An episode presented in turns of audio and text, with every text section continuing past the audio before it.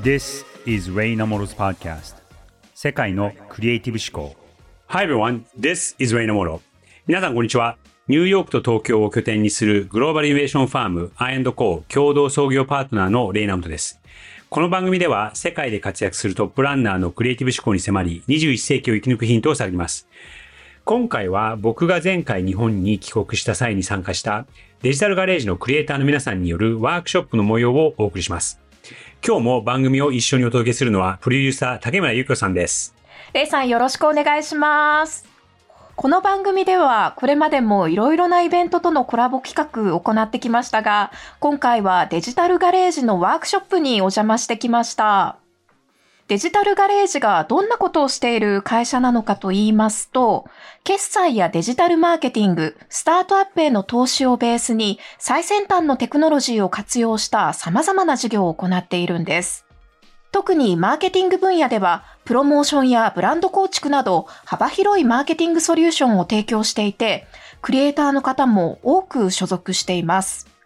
レイさん、この番組始めた当時から、多くの人に仕事の中で抱えている課題の解決にクリエイティブ思考を役立ててほしいねというお話されていたので、今回は実際に皆さんが日々働く現場に行ってお悩みに答えることができてよかったですね。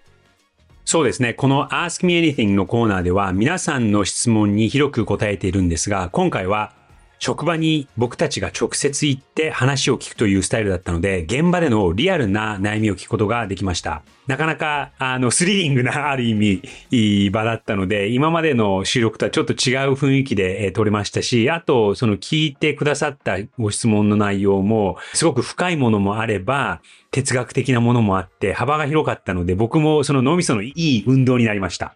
なんか実際に日々直面している課題だから、聞いてくださってる熱意の真剣度が全然違いましたよね。そうですよね。で、僕もまあやってる内容に近いところでもあるんですが、まあ日本であの仕事をすることもありますし、アメリカですることもあるんですが、その、やっぱりその場その場の状況って個々全然違ったりするじゃないですか。うんうんうんうん、皆さんの立場になりながら考えるっていうのは僕もあの非常に楽しかったです。会場では4つのチームの代表の方が、それぞれブランディングや消費者とのコミュニケーションについてレイさんに質問しました。ワークショップの模様は前編後編2回に分けてお届けします。では、早速行きましょう。So, let's get started. Ask me anything. まず一つ目のチーム、藤井さん、金田さん、平山さん、この3名が質問に来ていただきました。この CXC セクションブランディング CR チームというのは具体的には藤井さんどんなことをやるチームなんですか？はい、えっ、ー、と、ブランディングチームの藤井です。よろしくお願いします。僕らは、えっ、ー、と、いわゆる広告プロモーションっていうところの企画と実行っていうところはもちろんなんですけど、だんだんこう付き合いが深くなったクライアントとか、あと今スタートアップもお手伝いさせていただいてるんですけど、やっぱりブランディングの相談ですとか、まあ、それこそブランドアイデンティティみたいなものを、まあ、一緒に構築してほしいとか、えっ、ー、と、ミッション、ビジョン、バリューをあの一緒に考えて作ってほしいとかっていうようなご相談をいただくようになってるんですね。で、あの、もともと私と平山は、あの、コピーライターでキャリアをスタートさせていて、金田はデザイナーで、っていう形で、この3人でいろんなブランドのブランディングだったり、マーケティングだったり、クリエイティブコミュニケーションをお手伝いさせていただいているという、そんなチームになってます。はい。では早速お悩みを教えてください。はい、先ほど話したブランディングの中でなんですけど、特に成熟期を迎えているブランドさんから、ブランディングだったりとかミッションビジョンバリューのご相談をいただくときに、今やっぱり当然既存のファンの方をすごく大事にされているので、既存のファンの方の調査データだったり、インサイトだったり、まあ、どういう商品が受けているかとかっていうところからを起点にそのブランディングを考えていくことが多かったりするんですけど、そこでやっぱり自分の中で少し疑問なのは、それってやっぱりあくまでこれまでのファンというか、過去のデータであって、その今すごくこうブランドのサイクルとかも短くなっていて、特に成熟期のブランドっていうのは、これからのファンを獲得していかなきゃいけないのに、これまでのファンを起点に考えることが多いなというふうに思っていて、そこのギャップが、なんか自分の中でも答えが全然ないんですけど、あくまでこう今までのファンと似たような新しいファンを探しに行くのが正しいのか、うん、それとも全くこう違うところに目を向けなきゃいけないのかっていうところを、ちょっといつも自分の中で疑問に思いながら考えているんですね。はい。で、そのあたりって、こう、すごくこう、例えばナイキとかユニクロとかって、どんどんどんどんこう、新しいファンを取り込む施策、いろんな新しいブランドとコラボしたりとか、まあそういったこう、取り組みをやられているなっていうふうに思うんですけど、そういうことのこう、変えていくスパンだったりとか、うん、変えるものと残すもののバランスだったりとか、そういったところをこうどういうふうに、ああいうブランドは判断しているのかな。うん、レイさん自身もどういうふうにお考えなのかなっていうところを伺いたいなと思って、今日来ました。わ、はい、かりました。ありがとうございます。あの、このブランドの賞味期限っていう言葉って、聞いたことがあるようでなんかあんまり聞かないような表現かなと思って、あの、すごくいいという意味なんですけども、あの、多分あんまり賞味期限っていうことを意識せずにマーケティングとかブランディングをされている方が多いんじゃないかなと思うんですね。っていうのも、例えばその部署にいて1年とか2年とかで移動しちゃうとか、会社を転職しちゃうっていうことだったりとか、別にこれもう10年ずっとやってるっていう前提あまり持ってない方がほとんどだと思うんですね。あの、正直創業者以外は多分こう変わっていくので、仕事という形で捉えていると、まあ数年だよねと。なのでこの賞味期限っていうことを意識してない部分が多いと思うんですね。まずそれが一つ。で、二つ目に結構よくあることかなと思うんですけど、ブランドの賞味期限はなくならないんですが、一緒に育っていって年齢層が自然に上がっちゃうみたいなことって意外とよくあるんですよね。例えば、あの、まあ、ユニコさんの今名前が出ましたけども、特にファッションとかだと、20代の頃にこうぐわっと来たあるブランドが、その人たちが20歳とか25歳の時にすごく流行って好きで着始めましたと。でも気づいたらその人たちって45歳になってたよねみたいなことで、で、振り返ってみると、25歳の人たちは全然そのブランドのことを興味もないし、なんかおじさんおばさんの ブランドな、みたいに思っちゃってるってことって、意外とあると思うんですよね。で、20年ってなんか長いスパンだなっていうふうに思ってしまうとは思うんですが、気づくとその15年とかってすぐ経っちゃうので、結構そのことは意識してなきゃいけないっていうのが前提にあると思います。先ほどレイさんにおっしゃっていただいた通り、今度はその話をブランドとどうしていくかっていうところでおっしゃっていただいた通り、やっぱりスタートアップとかは CEO と直接話せるので、そこの意識の共有とかもすごく取りやすくって。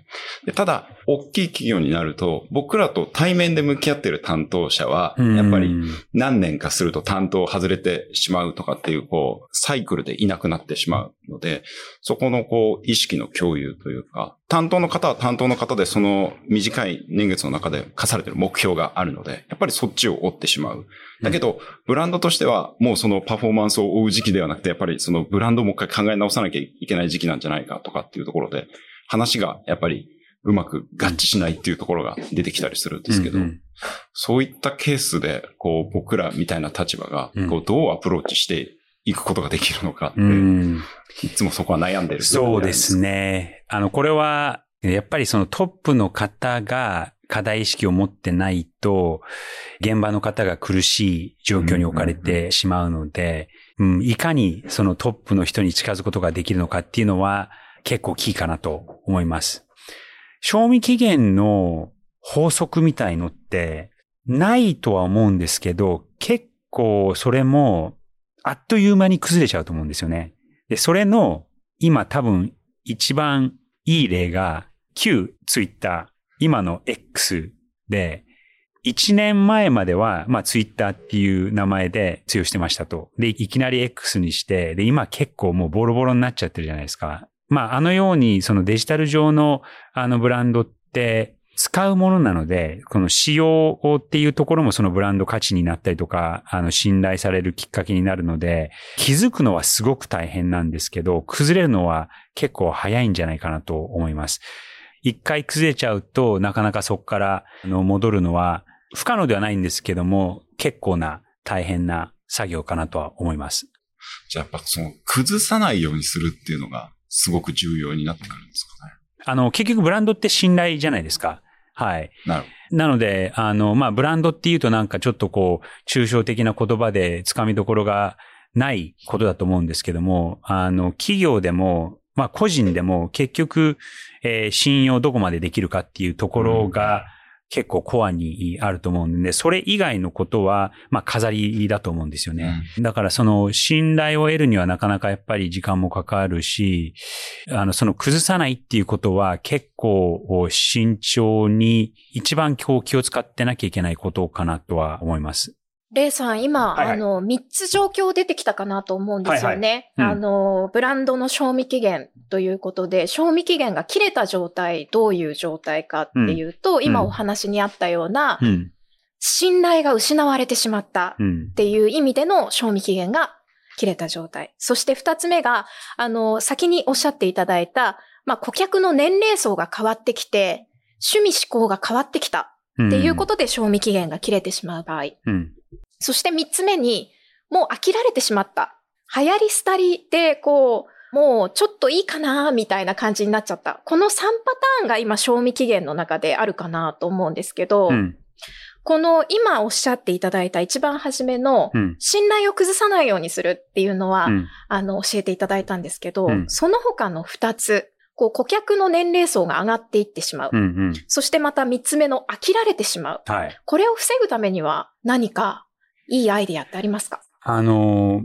最終的には情報かなと思うんですね。ここまでこの1日24時間ずっとオンラインでつながっている状態の世の中なので、良くも悪くも情報を発信している人たちがさらに買っていくっていう事実は結構あると思うんですよね。うん。だから、その年齢が高くなっちゃったり、その流行りがこう廃れるっていうのは、昔以上に情報の価値、その年代の人にどこまで合っているのかっていうのが、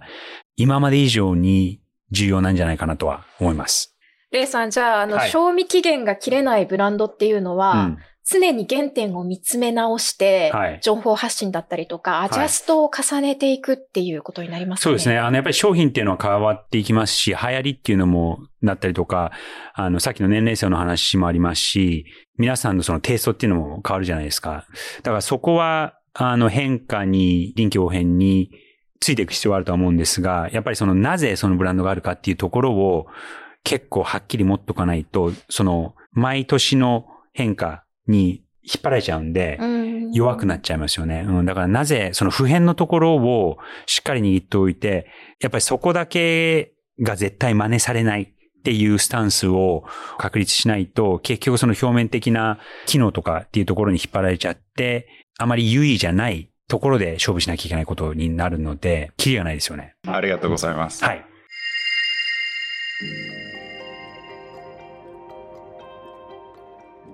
チームの金田さん、平山さん、何かこれだけは聞いておきたいみたいなことがあれば、聞いていただければと思いますが、どうでしょえっ、と、ブランディングクリエイティブチームの金田です。よろしくお願いします。よろしくお願いします。で、今、えっ、と、ちょっと、アートディレクター的な視点のところから質問なんですけど、えっ、と、すごく今生活者が多様化してる中で、どうブランドの顔つきを作っていくかっていうところのご相談なんですけど、っていうのも、うちがネイルブランド、うん。海外のネイルブランドの日本展開っていうのを支援していて、で、そこが400種類以上のネイルがあって、で本当に地球上のみんなを幸せにできるぐらいのポテンシャルがあるような、あの、本当になんか、たくさんの人のことを考えたブランド、みんながネイルを楽しめるようにっていうブランドなんですよね。で、そうなった時に、あの、ブランドの顔つきをどう整えていこうかなっていうところを、うん結構悩むんですよね。やっぱ特に女性商材って、うん。もう本当に N1 がもうカラフルな状態、うん。もう本当にたくさんの色があってはいはいはい、はいでも30代、40代、20代とかでも価値観とかもその中でカラフルで全然違うん。う、一人ずつ違うってなった時に、どこを見て整えていけばいいのかなっていうところを、レイさんもすごくそのうん、たくさんの人をハッピーにするようなブランドっていうのを担当されてるのではい、どうお考えなのかなっていうのをお伺いしたいです。はい。あの、結論から言うと、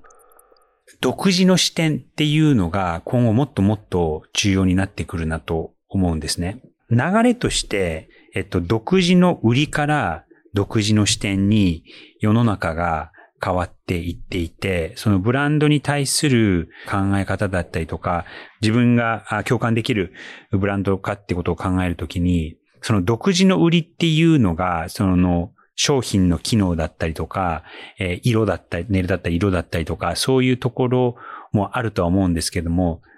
じゃあそのブランドがなぜそれを提供してるかとか、なぜそれを作ってるかっていうその視点がすごく大事になってくると思うんですね。で、さらにそれが大事になってきますと、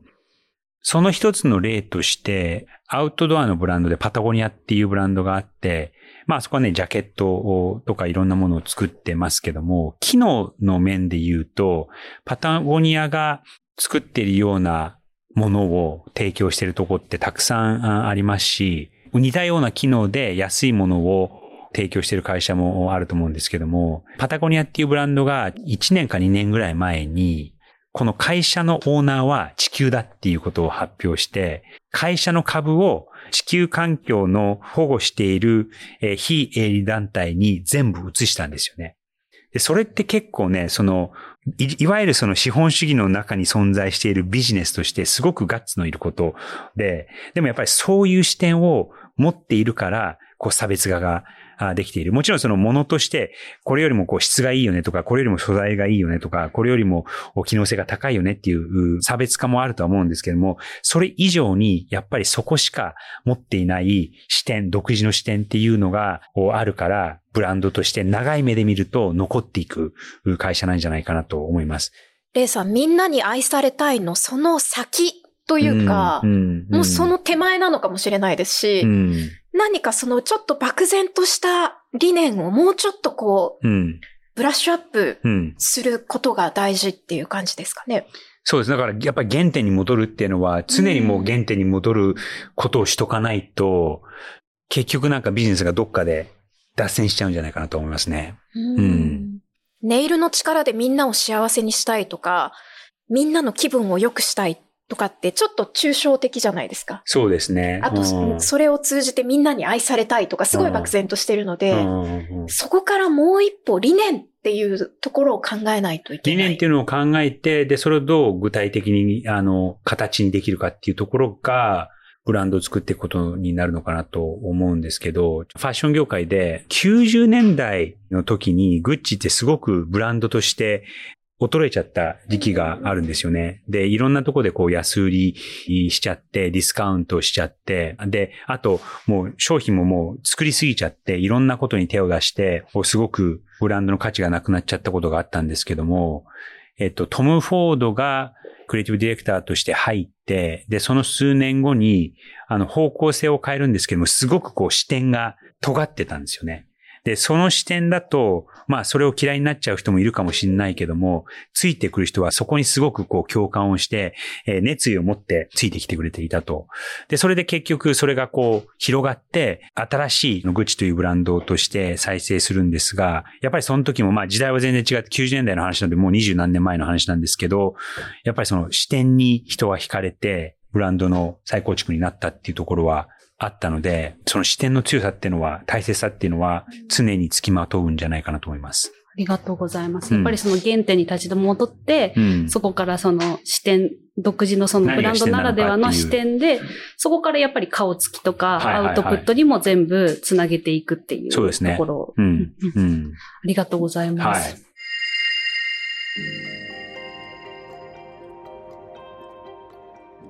どうもブランディングチームの平山と申します。よろしくお願いします。クリエイティブディレクターに分かりって、あの、決めることだが一つだと思ってるんですね。うん。その決める上で、その判断に迷う場面っていくつかあると思うんですけど、判断に迷った時、どういうところの観点で物事を決めていくのかっていうところをお伺いしたいなと思っているんですがう、ん結構それ幅が広いご質問だと思うんですけども、ねはい何か具体的な状況とか、はい。どういう状況で判断をしなければいけないのかみたいな、なんか例はありますか？例えば、クリエイティブの案がいくつかありますと。うん。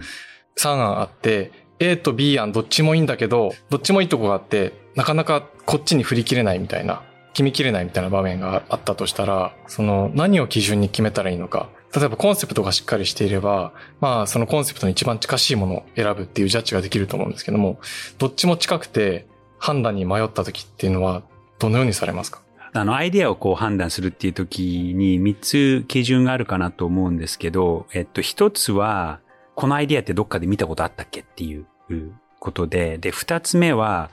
このアイディアの何がこう革新的なのか、何がその今までこうできなかった部分なのか、何が正しいのかっていうのを考える。で、3つ目は、これってどうやったらできるのかみたいな、ちょっとこう、ビビるような、なんかその3つを追求していく必要があるんじゃないかなと思います。うん、そうじゃないと結局、えー、ありきたりのものになってしまうと思うんですね。ただ、今言った3つのことは綺麗事で正直、あの、大企業とお付き合いをしていると、やっぱりその内部の状況とか、いろんな僕らがその外部にいる人間が見えない状況だったりとか、あと、これが過去にできなかった理由っていうことが多々あると思うんですよね。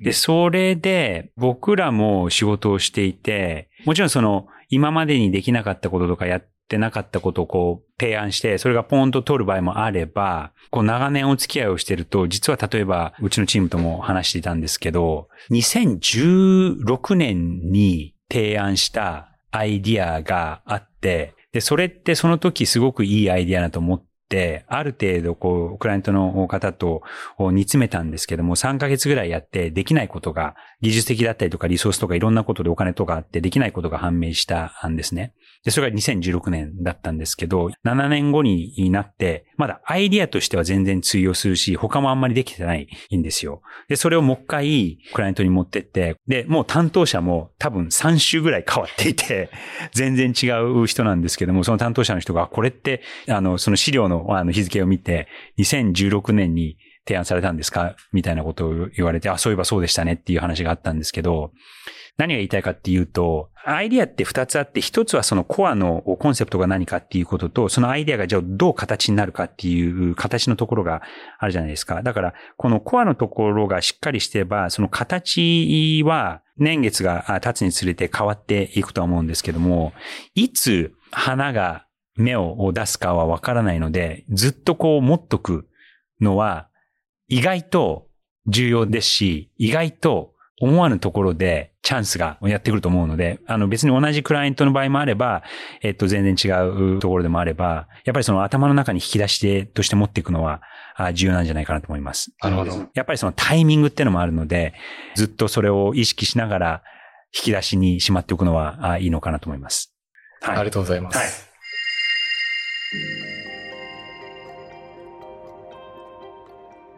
続いては CXC セクションリレーション CR チームから夏目さんと鍵渡さんに来ていただきました。このチームは何をされているところなんですか？えー、はじめまして、クリエイティブチームの夏目と申します。えっと、私たちのチームでは、コスメとか美容系の商材っていうところを中心に、えっと、アドに限らず EC サイトであったり、あと CRM、メールラインを使ったところとか、あと会員のプログラムっていうところを作ったりとかっていうところで、えっと、あと SNS もですね、顧客とのご接点っていうところをいろんなタッチポイントで気づいていて、コミュニケーション設計をしているっていうような、で、えっと、商品、ブランドと、えっと、ユーザーをつなぐお仕事っていうところをしています。ちなみに今日のお悩みは何ですか？はい。結構ここコロナ禍に、はい、えっと、バーチャルのこうコスメとか試着あと、ウェブ接客みたいな形で、オンラインを通じて体験設計ってところが増えたなっていうふうに感じていまして、コロナ禍を経た後で逆にリアルでのイベントっていうところがすごくこう需要があるように感じています。っていうのも、担当している案件で結構お客さんの声として実際にこうサンプルを見たいっていう声であったり、あとは、えっ、と、ポップアップの施策とかですごく反響があったりっていうところがあるので、なんかそういった、えっ、と、オンラインとリアルっていうところをどういうふうに組み合わせて、これからお客さんとコミュニケーションを取っていったらいいのかなっていうところを、まあ、ちょっと Web3 っていうところの時代も見据えて考えていけたらいいなっていうところで、うん、ぜひ今日、あの、はい、レイさんの、はい、はい、コメントいただけたらいいなっていうふうに思ってます。はい。わかりました。まあ、コロナって良くも悪くも全世界の人が同時にそれも結構長い時間体験したことじゃないですか。で、それで構造的に根本的に変わったこともあれば、意外と元に戻ったこともあると思うんですよね。例えば、そのコロナになった時に、そのオンライン化が進んで、例えばコンサートみたいのが、多分2020年から2021年ぐらいって結構バーチャルのコンサートで、これがなんかエンタメの新しい姿なんじゃないかみたいなことを結構言われてたと思うんですよ。でも今一番儲かっている事業の一つにイベントがあって、例えばアメリカだとあのテイラー・スウィフトがすごいもう社会現象になるぐらい、そのリアルのイベントの需要が思った以上に強かったっていうのが、蓋を開けてみたらああったと思うんですよね。で、ただ、あの、彼女とその彼女のやり方が強いのは、ファンとのつながりがすごく強くて、で、ファン同士のやりとりだったりとか、いかにそのブランドとその顧客ってのもあると思うんですけども、顧客同士をつなげる仕組みを考えていくのがいいんじゃないかなって今は思いました。うん。で、えっと、その顧客同士がそのデジタルで繋がってる場合もあれば、例えばその顧客同士がこうリアルで集まって、で、そうすれば、そのブランドがその人たちのものになるじゃないですか。で、そこの仕組みを作ってあげられると、あの、コスメってことをおっしゃられてましたけども、そのブランドと人だけじゃなくて、人同士のつながりをリアルでもバーチャルでも作ってあげられるブランドっていうのは今後強くなるんじゃないかなと思います。そのさっきの Web2.0 そして3.0、その中央集計型の、あれから、えー、こう分散型のコミュニケーションになった時に、ユーザー同士のつながりが今以上に大切になってくるんじゃないかなと思います。ありがとうございます。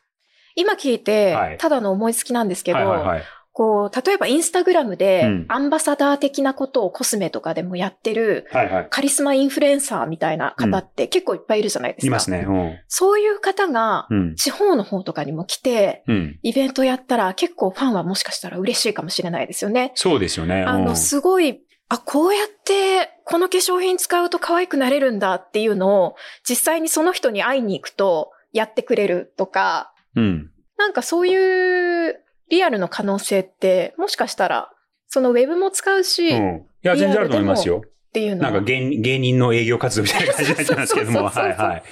はい。まあ、それの、あの、インフルエンサー版かもしれないですね。うんうん、どうですか？そんな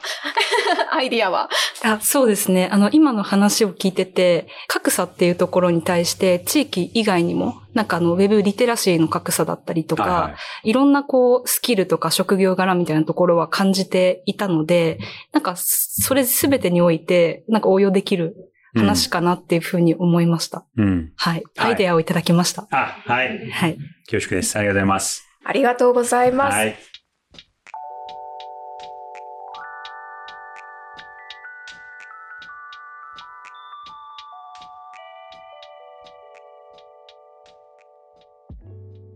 さて、ここまでお送りしてきました、レイナモトの世界のクリエイティブ思考。今回は僕が日本に帰国した際に参加したデジタルガレージのクリエイターの皆さんによるワークショップの前編をお届けしました。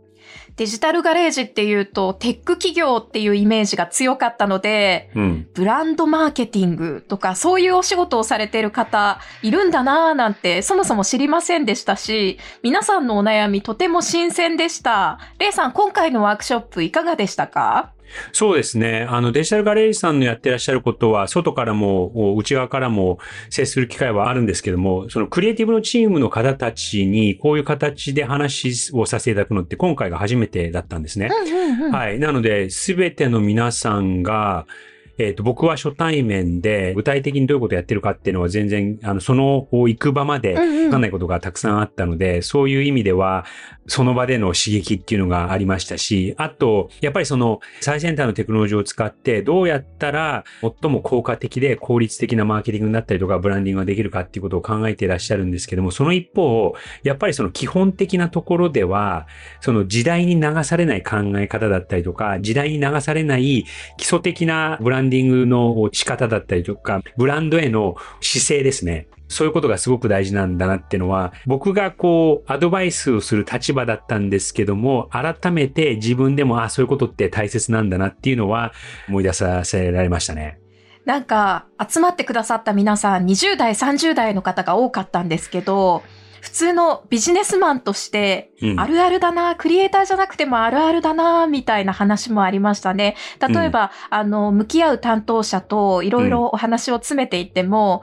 もうちょっと偉い人にその企画を持っていったら通らなくて困ったとか、ああ、なんか、リアルだなーなんて聞いていて思いました。いや、本当そうですよね。そういうのってやっぱり、その企業とか組織の中で働いているのがまあ、皆さん普通だと思うんですけども、うん。そういうのって学校で教わるとかっていうことじゃないじゃないですか。はいはい。やっぱりそのね、組織のあり方っていうのは一つ一つ違いますし、うん。人と人とのその人間関係だったりとか、特に日本の場合上下関係っていうことはすごく強調されてるとは思うので、そういうのってどうしても学ぶだけじゃなかなか解決できなかったりとか、うん。あとね、僕がこうアドバイスしても、いや、そんなレイさん勝手にね、簡単そうに言うけども っていうところも多々あるとは思うんですよね。うんうん。でもそういうのって結構リアルな課題で、やっぱりそういうことも含めながら、どうやってこう上の人に持っていくかとか、どうやって通していくか。うんで、やっぱりその、最終的にはどう伝えるかっていうのってすごく大事で、それはうんその消費者にそのマーケティングとかブランディングのお最終的なターゲットの人に対してどう伝えるかっていうのも大事なんですけども、その前に自分の上司だったりとか、経営者の人だったりとか、経営層の人にどう伝えるかっていう、その社内でのコミュニケーションっていうのも、また別のこう、売り方だと思うんですよね。で、そういうのってあんまり語られないというか、なかなかその、やっぱりそこにこう、いないとわからない悩みっていうのもあると思うので、そういうリアルな面も今回結構聞き出せて、あ、すごく悩んでらっしゃるんだなっていうのは痛感しましたね。うん。だからなんかその、いただいてたそのブランドの賞味期限はっていう、すごくシンプルなご質問だったんですけども、うん。なかなかこう考える機会がなかったりとか、意外とこう聞かれなかったあ質問だったりとか、あともっとこの今風の質問だと、その Web3 時代の顧客体験とはとか、うんうんうんすごく今ならではのあのお話だったりとか、ブランドの賞味期限って結構哲学的な話で、はい。それは時代に限らず、時代にこう、縛られず、やっぱりいつでもずっと課題としてあることだと思うんですよね。うんうんだからその幅が今回の複数のチームの方とこう向き合って、そういう普遍の課題と今ならではの課題が並行して存在して、その間をこう行き来しながら、やっぱりこの打ち返していくっていうのは、いつの時代でも必要なあことかなとは思います。レイさんも日常の中で、うん。あの、そういうところを行き来しながらあれこれ考えるっていうことはありますか？そうですね。だからその、なかなかこう長年こういうことをやっていて、いつそういう普遍のこと、時代に流されないことを意識して、いつ最先端のことだったりとか、今の時代だからやるべきこと、それはテクノロジーっていう場合もあると思いますし、はい。あと、例えば今起こっていることにこう反応するとか、季節がこうだからっていう、そういうタイムリーなこともあるわけじゃないですうか。んうん。だからその調整具合というか、どこまで普遍のことを意識してそこにこうこだわるのか、もしくはどこまで今だからこそやらなきゃいけないことっていう、そういうある意味、なんかこう、ダイヤルでこう、回しながらこう、調整しながらアイディアを考えて、うんそして施策を作っていくっていうのが必要かなとは思います。いや、デジタルガレージの若手の皆さんも、はいレイさんも同じようにそういうアジャストをしながら日々のお仕事されてるっていうのは、なんかすごいですね。そうですね。だからその Web3 時代の顧客体験とはみたいなうん。あの質問をいただいたときは、まあさっきも言いましたけども、それってやっぱり今、今ならではのお話ですし、例えば一昔前、10年とか20年前だと、このデジタル時代の顧客体験とはとかっていうことになったり、今後そのね、Web3 っていう定義もまあいろいろあるとは思うんですが、AI 時代っていうことが言われるわけですし、うんうんそうするとね、今までの概念がこう覆されたりとか、まあ、あのチャット GPT みたいなものが出て、こう一気に何かが変わるんじゃないかっていうことがはっきりわかる場合もあれば、うん。こうじわじわと変化してるのが何が変化してるのかがわからないんだけども、なんかじわじわと変わってるんだよねっていうことで、で、5年ぐらいすると、あ、こんだけ変わったんだっていう、なんかそういう場合もあると思うんですよね。うんうんうんうん。だからその狭間をこう生き生きしながら、そのさっき言ったそのタイムリーなことと普遍なことを使い分けるっていうのは、こういう方法で使い分けてくださいっていうのも一言では言えないことかなとは思います。そうですね。なんかじわじわ来るから、あの、絶対これがこういう方向に必ずしも進むって新しいテクノロジーが入ってきた時ってわからないじゃないですか。うんうんそっちにこう、引っ張られていきそうになるんだけど、でもどこまでそっちに行っていいのか、他のことに行った方がいいんじゃないかとか、うん、アジャスティングは難しいですよね、きっとね。うん、なんかその、普遍のことと、こう、一気に変わることの予測ってなかなかつけられなくて、うん、で、なんか、ここのところちょこちょことこう目にするようになったのが、うん、あの、オンライン広告で、あ、これ AI で作ったあの絵だなっていうのが、うん、だいぶね、わかるんですよ。うんでも、やっぱりその AI で使った絵っていうのがバレちゃうと、まあ特にそのブランドを気にしなきゃいけないビジネスだと、信頼を損ねることになっちゃうので、結構気をつけて使わなきゃいけないと思うんですよね。うん、まあそれでガクッとそのコストは下がってる一方、うん、でもそういうブランドの信頼をこう失っちゃうと、お金セーブしたはいいんだけど、でも実は失ってるお金もすごく多かったみたいなことも、あの、あり得るので、その辺は結構そのさじ加減を気をつけなきゃいけないなと思います。なるほど。あのデジタルガレージテック企業ですから、うん、テック企業にいると、おそらくそのテクノロジーですごい引っ張られる要素が他の会社に勤めている人よりもあると思うんですよね。はいはいはいはい、なので、よりそのメッセージはクリエイターの皆さんにとって意味のあるものかもしれないですね。はい、それはそうですよね。うん。だから、そのテクノロジーはもちろんね、いろんなことを便利にしてくれて、もちろん活用する必要はあるとは思うんですが、でもあまり頼りすぎちゃってもいいことではないのかなと思うので、その辺はやっぱりその人間としてテクノロジーをどうやって使うのかを判断するのは非常に重要じゃないかなと思います。そして次回はデジタルガレージのワークショップの後編をお届けします。どうぞお楽しみに。世界のクリエイティブ思考。お相手はレイナモトと竹村ゆき子でした。